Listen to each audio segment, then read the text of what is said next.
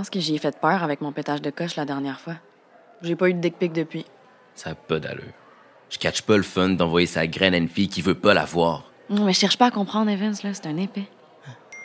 Tu me fucking niaises. C'est quoi? Pareil que pour le procès de Sam, le juge va rendre sa décision en délibéré.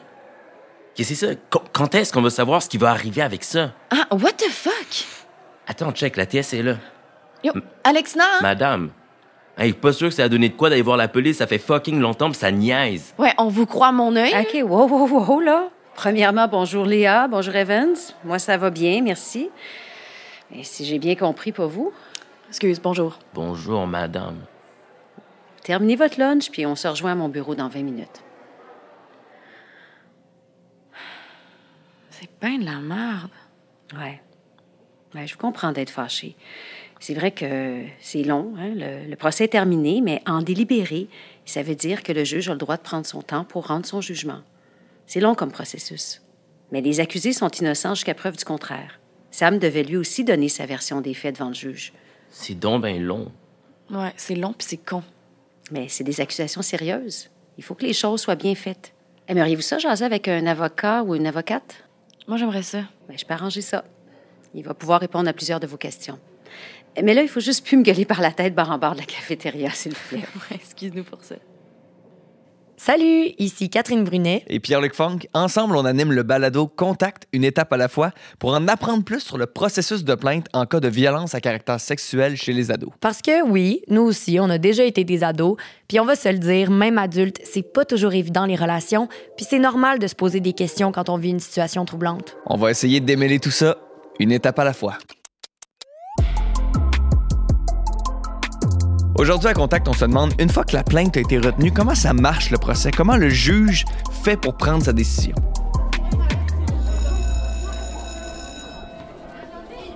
Vraiment pour s'assurer que quelqu'un est innocent, le truc c'est vraiment de de regarder si les preuves, par exemple, euh, ben, ils sont valides ou pas. parce que ce n'est pas des preuves qu'on peut voir. C'est seulement croire la personne par rapport à son témoignage. Donc, moi, je crois qu'il faut croire la victime jusqu'à preuve du contraire. C'est vraiment que la personne doit vraiment te poser les bonnes questions, doit te respecter, puis doit avoir des conversations très éthiques, très réfléchies. Il y a personne de mieux placé pour nous parler de ce qui se passe pendant un procès que les deux invités qu'on a avec nous aujourd'hui, le juge Robert Prou de la Chambre de la jeunesse et l'avocate Nada Boumefta. Mais là, on est avec vous deux. On, on- on aimerait ça savoir, en fait, c'est quoi votre rôle dans tout ça? Donc, la première journée du procès, disons. Ouais. Alors, le juge, lui, ce qu'il y a devant lui, là, c'est une dénonciation. Alors, le juge, donc, entend toute cette preuve-là. La poursuite d'abord, la défense s'il y a lieu ensuite. Puis une fois que ça s'est fait, ben, il écoute les, euh, les observations des deux procureurs qui vont lui dire, ben, voici pourquoi le crime, je l'ai prouvé. Puis l'autre dit, ben, voici, il ne l'a pas été, puis c'est hors de tout doute raisonnable. Puis c'est pas hors de tout doute raisonnable, et par conséquent, il y a un double de devriez l'acquitter. On pourra en reparler tantôt. Ouais, on de en reparlera de, de, Mais- doute raisonnable, raisonnable. ouais. C'est ça. Alors, donc, le, le- le juge entend tout ça, puis après ça, réfléchit ou, ou prend en considération l'ensemble de la preuve des faits. Ah, puis ce qui est vra- vraiment fatigant dans l'esprit ou d'un accusé ou d'un témoin, c'est euh, ou d'une victime, c'est souvent que eux ils l'ont vécu tout ce qui s'est passé. Ouais. Eux ils l'ont vu, mais le juge lui est pas là. Fait que ce qu'il prend, c'est ce qu'on y dit, c'est ce qu'on y donne. Alors, une fois donc qu'il aura fait cette évaluation-là, il va regarder l'ensemble de la preuve. Et euh, là, il va déterminer ce qu'il retient de cette preuve-là, puis ce qu'il ne retient pas. Puis il va, il va appliquer les règles de droit. Puis une fois que les règles de droit sont appliquées sur les faits, ben, il va prendre une décision quant à la culpabilité ou quant à l'innocence de l'accusé. Et euh, Nada, euh, toi, tu es avocate de la défense. C'est quoi exactement ton rôle? Alors, mon rôle euh, comme avocate de la défense, c'est euh, représenter mes clients, représenter leurs intérêts, mais surtout m'assurer que leurs droits sont respectés, m'assurer que les règles de l'art sont respectées, tant au niveau de l'enquête que du processus judiciaire, et d'encadrer évidemment mon client, lui expliquer comment ça se passe, qu'est-ce qu'il en est, qu'est-ce qui est retenu, qu'est-ce que j'ai obtenu comme preuve, puis c'est de bien le conseiller évidemment juridiquement, et après, ben, l'aider à cheminer à travers tout ça, puis l'accompagner dans le processus judiciaire. J'imagine qu'il y a un côté moral quand même assez spécial d'être avocat de la défense. Je, je me dis, est-ce que tu défends uniquement les gens que tu penses qui sont innocents ou dans ton rôle, tu dois défendre la personne coûte que coûte, peu importe ce que tu penses? C'est une excellente question qui revient souvent. Ben, c'est sûr. souper de Noël. Je- je- je te- Ah oui, ah, Alors, euh, ça, ah, hein? tout le temps. Dès que tu es en droit, c'est la ben, première question qu'on te pose. Ouais, donc tu défends des Tu criminels. le méchants, ouais, c'est ça. Euh, tu, tu défends des méchants, mais euh, moi, au fond de moi, c'est vraiment les droits que je défends, c'est la charte que je défends. Euh, à la fin de la journée, je cherche pas à savoir si tu l'as fait ou tu l'as pas fait. C'est pas Donc, il y a mon un peu rôle. une dissociation? Absolument, dans le sens que j'ai pas un rôle de jugement, puis certainement pas de jugement personnel envers la personne. Euh, puis faut pas oublier hein, que ça reste des individus aussi, ça reste des êtres humains. On parle souvent de, de présomption d'innocence. C'est un terme qui revient beaucoup, mais c'est quoi exactement la présomption d'innocence? Ben, C'est une des règles de droit fondamentales dans notre système judiciaire, c'est celui que euh, un individu ne peut pas être déclaré coupable d'une infraction qu'on lui reproche. Donc, un adolescent ne pourrait pas être déclaré coupable d'un crime d'ordre sexuel ou n'importe quel autre, à moins qu'on fasse la démonstration, hors de tout doute raisonnable, qu'il a commis ce crime-là. C'est la différence par rapport à d'autres systèmes comme on a en France, là, où Ouais. on dit euh, Tu as commis une infraction, dis-moi pourquoi tu ne l'as pas faite. Là, c'est le contraire. Alors, tu n'as pas commis une infraction, on va tenter de démontrer que tu l'as fait. La présomption d'innocence, c'est ça. Et c'est la hors de tout doute raisonnable. on- et après, donc, pour le démontrer que le présumé innocent a commis le crime qu'on lui reproche, ben, il faut faire une preuve hors de tout doute raisonnable. Et c'est quoi le fameux hors de tout doute raisonnable? Euh, quand on dit pas de doute, c'est qu'il ne faut pas qu'il y ait un seul mini doute dans cette preuve-là qui est présente. J'essaie de le vulgariser le ouais. plus possible. Mais c'est ça, C'est c'est- ça impossible, ça m'amenait même à la prochaine question parce qu'en agression sexuelle, c'est c'est souvent des événements qui se passent en privé. Donc, uniquement, euh, ces ces deux personnes-là l'ont vécu. Fait que comment on peut prouver quelque chose hors de tout doute raisonnable quand. À moins qu'il y ait des caméras dans la pièce, là, je- ça, ça devient difficile. Ça, c'est c'est un des problèmes, en fait, dans cette, parce que c'est- Mhm. c'est vrai, tout à fait raison. Là, on est en- dans un contexte privé, il y a Mhm. souvent deux personnes qui sont impliquées. C'est la parole contre la parole, quasiment. Ben, c'est justement pas ça. ah, bon, ben, Ah, c'est ben, justement pas ça que le Catherine? juge Chance doit qu'on fait le podcast. Parce que euh, ce qu'on nous apprend, c'est de ne pas opposer une version par rapport à l'autre. Alors, il y a des règles là, pour déterminer si la preuve permet de condamner ou pas, ou de trouver l'adolescent coupable ou pas. Mais ce qui est clair, c'est que euh, j'ai d'abord à établir, si tu viens témoigner devant moi, tu- je, vais te- je vais vérifier ton témoignage, je vais le regarder, mais je vais le regarder par rapport à l'ensemble de la preuve que je vais avoir entendue, et je vais le regarder par rapport aux éléments qui ont été prouvés, ça et là, puis je vais me demander est-ce que c'est vraisemblable ce que tu me dis, compte tenu de ça? Pas si c'est vraisemblable ce que tu me dis par rapport à ta version qui est différente. Ah, ouais, Hein? OK. Qu'on n'oppose pas les versions de cette façon-là. C'est plutôt quelle. Ah, mais, mais non, mais on dirait que je veux tout le temps les opposer. Fait que vous choisissez, en fait, une version qui est la vraie. On regarde l'ensemble de la preuve, puis on se demande si cette preuve-là est convaincante, hors de tout doute raisonnable, qu'il y a eu un crime de commis. Ça se pourrait, par exemple, que je décide que le témoignage de l'accusé, je le retiens pas. Pourquoi? Parce que, Pourquoi? parce je fait le ça? crois pas, parce que parce que crédible. c'est il est pas crédible, parce que c'est complètement euh, farfelu ce qu'il me donne comme, comme proposition, ou que ça tient pas la route par rapport aux autres faits qui sont démontrés puis qui sont plus solides. Fait que ça se peut que je l'écarte son témoignage, mais même si je l'écarte, si euh, la victime est venue témoigner ou si des témoins sont venus témoigner au support de la victime puis qui m'ont dit des choses qui contredisent le témoignage de la victime, peut-être que je la croirais pas non plus. Ben, c'est ça, c'est- j'imagine qu'il y a toujours possibilité d'un doute raisonnable dans ce cas-là. tu sais, c'est- mais je ne veux pas avoir l'air Non, non, non, mais je pessimiste, mais, j'imagine que justement, quand c'est je prends un témoignage, est-ce que ça a l'air farfelu? Est-ce que je prends l'autre témoignage? Est-ce que ça aussi, ça se peut? On est toujours dans des suppositions, donc il y a toujours un doute? Non. Ben, pas Non? nécessairement. Il y a- Parce que il y a est-ce que dans- même, euh, beaucoup de déclarations de culpabilité, il faut, faut le dire. là. C'est une réalité. J'ai pas les statistiques, Ben, Il y a 80% des dossiers qui se terminent par un, ou un verdict de culpabilité Ou un une déclaration de culpabilité.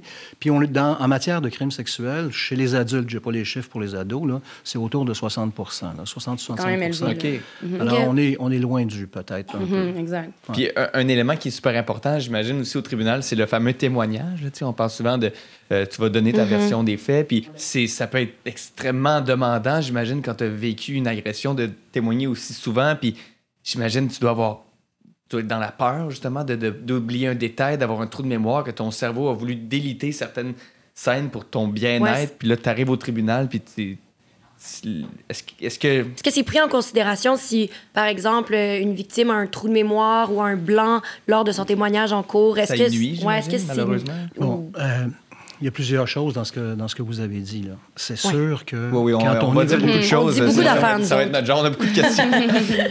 Bon, d'abord, il ne faut quand même pas en faire euh, une épreuve insurmontable, Exact. le fait qu'une victime décide Non, de non. témoigner. On veut pas ça. on veut encourager les gens à le faire, même. Il y a de Absolument. l'accompagnement qui se fait, puis il y a de l'accompagnement qui se fait beaucoup, particulièrement pour les adolescents. beaucoup plus, oui. Euh, Il y, a, il y a- il y a- un filet social là, autour de la procédure qui, qui entoure le, le- le judiciaire, qui est important, puis donc il y a de l'accompagnement. En même temps, en salle de cours, euh, tu l'as dit tout à l'heure, il y a plusieurs moyens qui sont mis en place pour que la confrontation soit la moins lourde possible.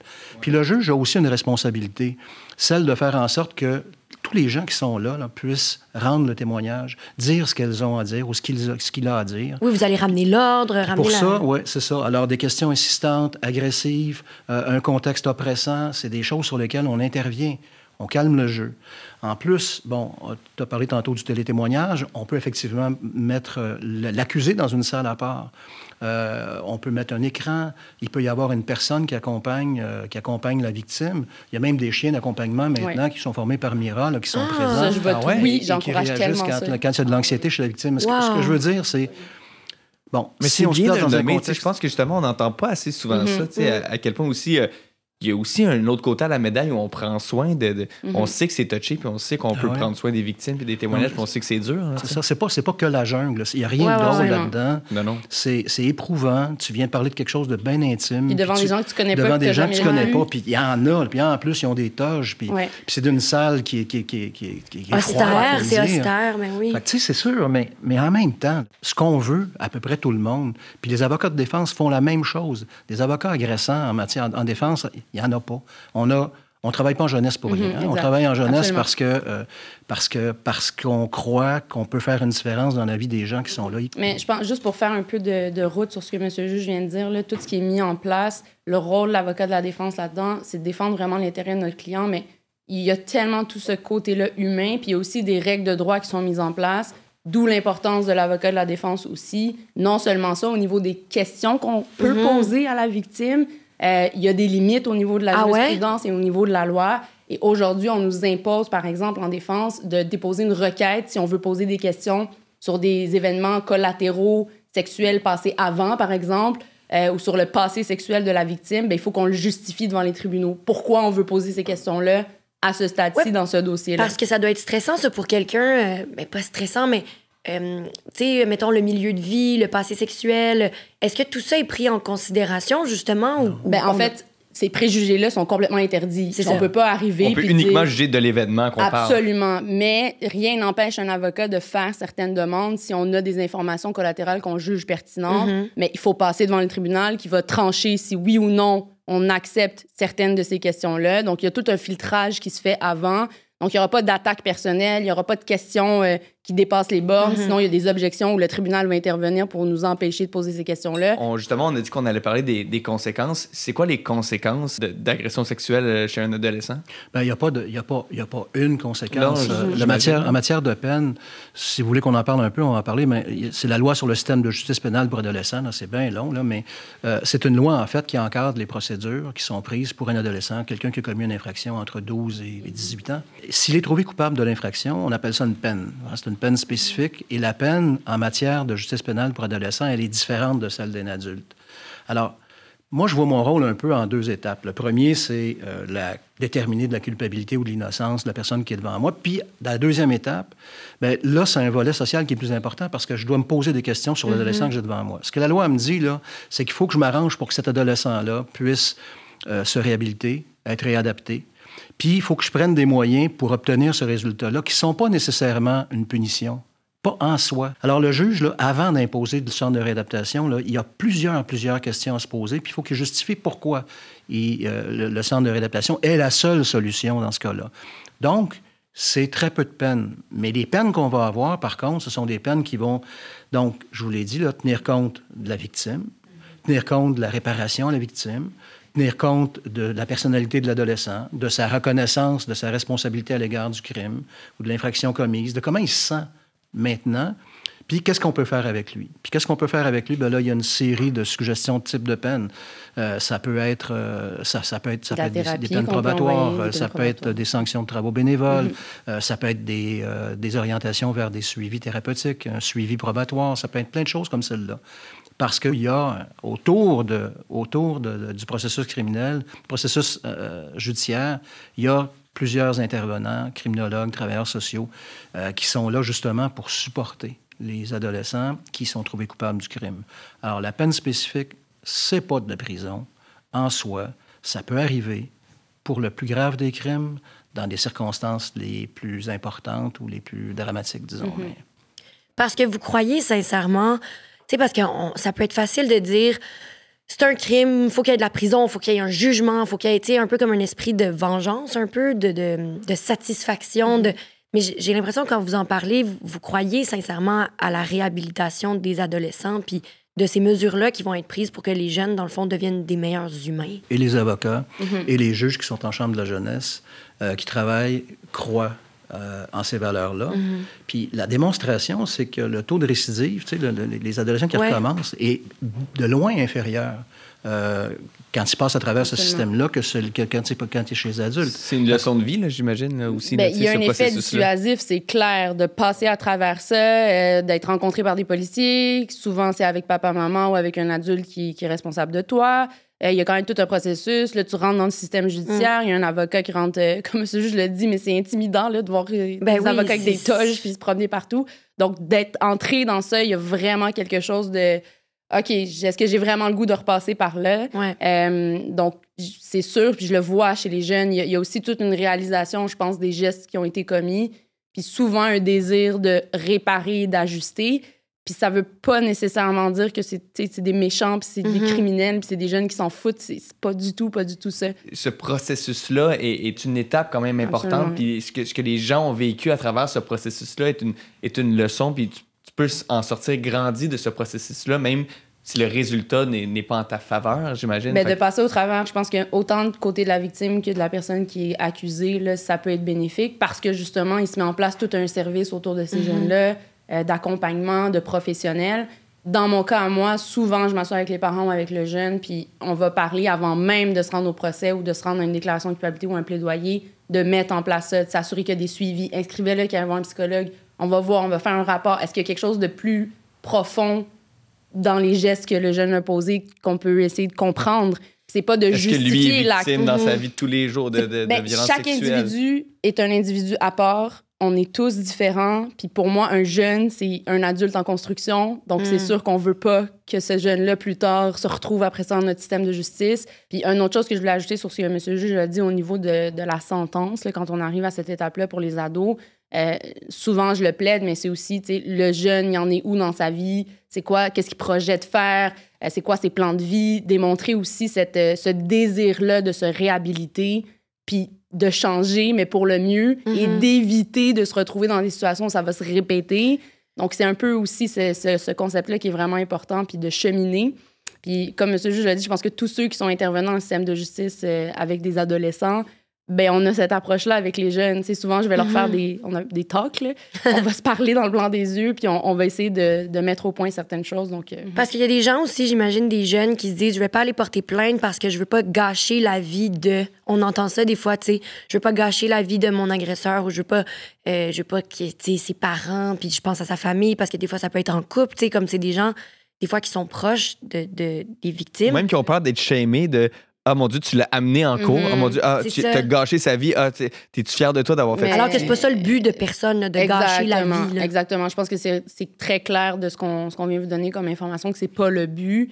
Puis il faut pas oublier, hein, quand on, on, on parlait là, de bien encadrer la, les victimes qui viennent témoigner, puis les aider dans le processus judiciaire, tout ce qui se passe à l'extérieur de la cour aussi va quand même être observé, regardé. Donc, s'il y a de l'intimidation sur les réseaux sociaux, si on voit qu'il y a des gens qui empêchent la, victime de venir témoigner de quelque façon que ce soit, en menaçant ou pas, ça peut être des accusations aussi aux criminels d'entrave. On veut permettre à la victime d'aller jusqu'au bout de ce processus-là. Puis je pense que l'importance d'être écouté, puis de pouvoir raconter son histoire, c'est quelque chose qui résonne beaucoup quand on parle avec des victimes d'agressions sexuelles, de vouloir puis d'être capable de faire sortir ça, ça fait vraiment partie d'un processus, d'une partie de ce processus judiciaire-là qui est important.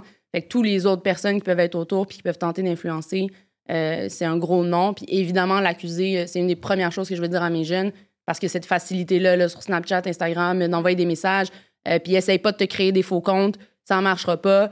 On ah n'est pas dans cette ligne-là. Puis justement, dans cette optique-là, on, on essaie de réhabiliter ceux qui ont besoin d'être réhabilités puis d'encadrer ceux qui ont besoin d'être aidés.